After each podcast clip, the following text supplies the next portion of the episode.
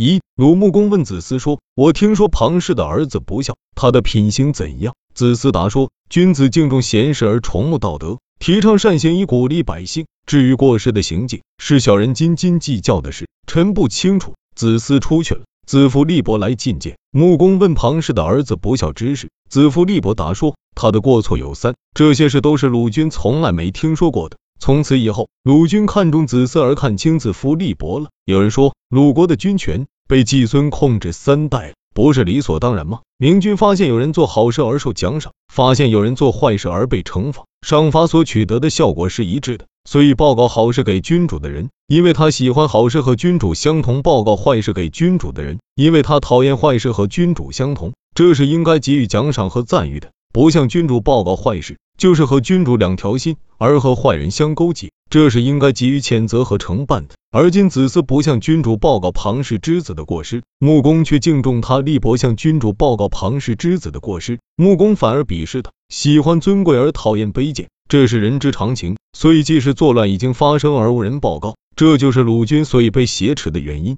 况且这是亡国的风气，是取鲁百姓自我欣赏的东西，而鲁穆公偏偏尊贵他。这不是是非颠倒吗？二晋文公逃亡时，晋献公派太监批进宫蒲城，太监批斩断了文公的袖口，文公逃到敌。晋惠公即位，又派太监批进宫会斗，也没有捉到文公。后来文公反国，太监批求见文公说：蒲城之事，君主令你一天时间，而你当天就来了；会斗的事，君主给你三天时间，而你一天就到了，为什么那么快？批答：军令不得有三心二意。除掉君主所厌恶的人，唯恐不能胜任。仆人、敌人对我又有什么关系呢？如今君主即位了，难道就没有仆敌的祸事了吗？况且齐桓公放弃了仇恨，而任管仲为相，君主才接见他。有人说，齐晋两国灭绝，不也是应该吗？齐桓公能用管仲之才，而忘却了射钩的仇恨；晋文公能听太监批的话，而放弃了斩断袖口的罪过。这是齐桓公。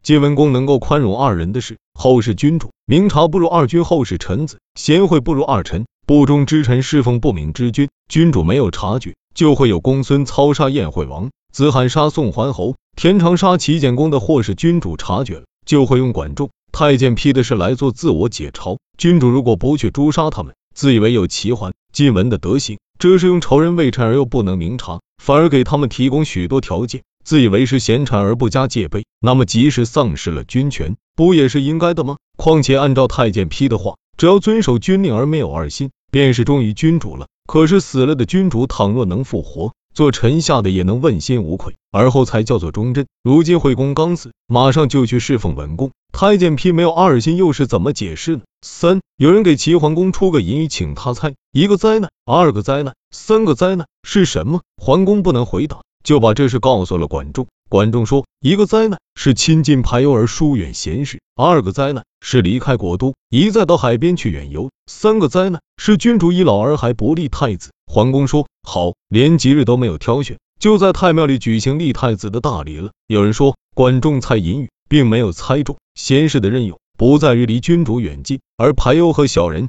本来就是为君主娱乐的人，而接近排忧疏远贤士而治国，并不能造成灾难。君主处在有权势的地位，而不使用权势，只是不敢离开国都。这是要用一个人的力量来控制一国的，用一个人的力量来控制一国，是很少能够胜任的。明智能够洞察远地的艰险，又能发现隐蔽的祸患，他的命令既能执行，即使在很远的海边，内部也一定不能叛乱。那么离开国都到海边远游，而不被劫杀，就不能造成什么灾难。楚成王立了商臣为太子，又要立公子职，商臣就发动叛乱。终于刺杀了成王。公子载是周氏的太子，而公子跟受宠，终于在东周举兵叛变，分为两个国家。这都不是晚立太子的祸患，分给继承人的权势不分散，庶孽的地位卑微，即使宠爱他们，他们也没有凭借。尽管做了大臣，晚立太子也是可以的，而晚立太子，庶孽也无从作乱。这又不是什么灾难了。事情之所谓难办，那一定是给了人权柄，形成威势，又想不让他侵害自己。这可以说是一难了，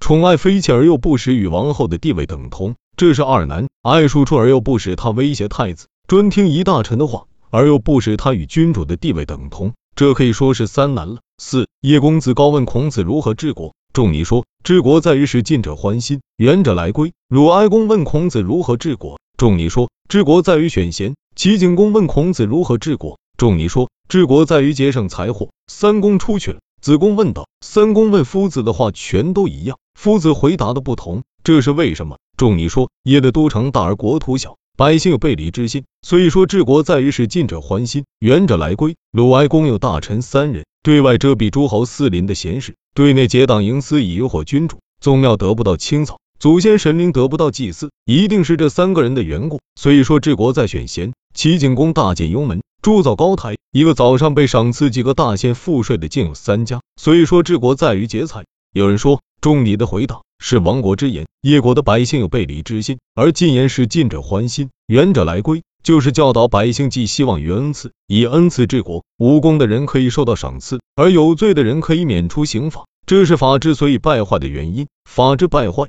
政治就会混乱，用混乱的政治去治理败坏的百姓是行不通的。况且民众有背叛之心，也是君主的圣明有所不及之故。不开导叶公的聪明才智，而是近者欢心，远者来归。这是放弃自己权势的禁止作用，而与下臣共同施惠去争夺百姓，这是不能掌握权势的办法。要说帝尧的贤明，那是六王之首。然而虞舜迁徙到哪里，哪里就成了市镇，而帝尧就没有天下了。有人无数来控制臣下，就指望效法虞舜而不失去民心，不也是不会用术吗？明君能发现奸诈诡计于幽微之中，所以百姓不会有大的阴谋；例行小的诛伐于细微末节，所以百姓就不会大乱。这叫做要想战胜困难，先从容易的地方开始；要想做成大事，要从细小的事情开始。有功的一定要赏，受赏者对君主不必感恩，这是由于自己尽力的结果；有罪的一定要罚，受罚的并不怨恨君主，这是罪有应得。百姓知道诸法奖赏都在于自己，所以都急于在事业上谋取功名，而不受君主的恩赐。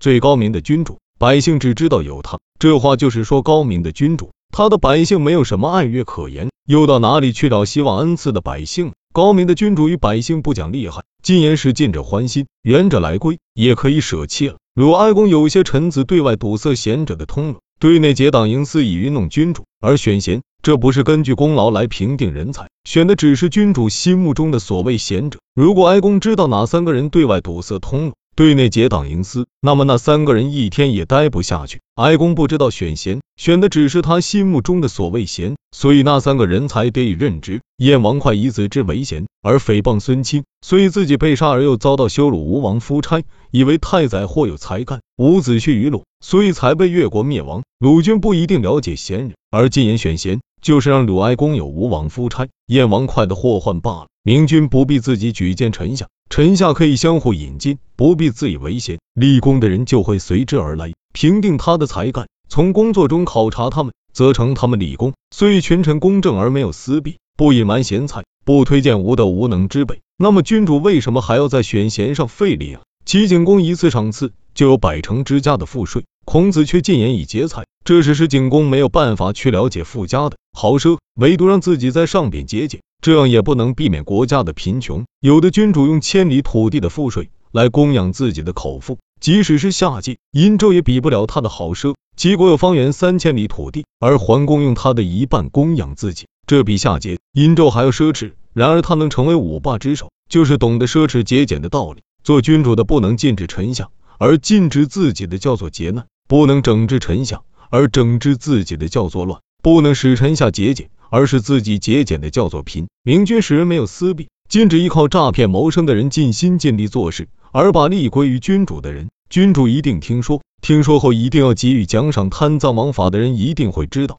知道后就坚决惩办。这样，忠臣为公家尽忠，百姓士大夫为自家效力，百官在上清廉克己。就是比景公再奢侈一倍，也不会造成国家的祸患。那么禁言劫财就不是当务之急了。要说对三公禁言就可以无祸患，这就是要了解夏卿，了解夏卿比较清楚，会在萌芽时被制止，在萌芽时就被制止，坏事就不会积累，坏事不积累就不会结党营私，不结党营私，公私就能分明，公私分明，朋党就会解体，朋党解体就不会有对外堵塞贤路和对内结党营私的祸患。了解夏卿比较清楚。就能够出现清明的政治，政治清明，行赏就会公正，行赏公正，国家就不会贫穷。所以说，今一言而三公无祸患，就是要了解下情。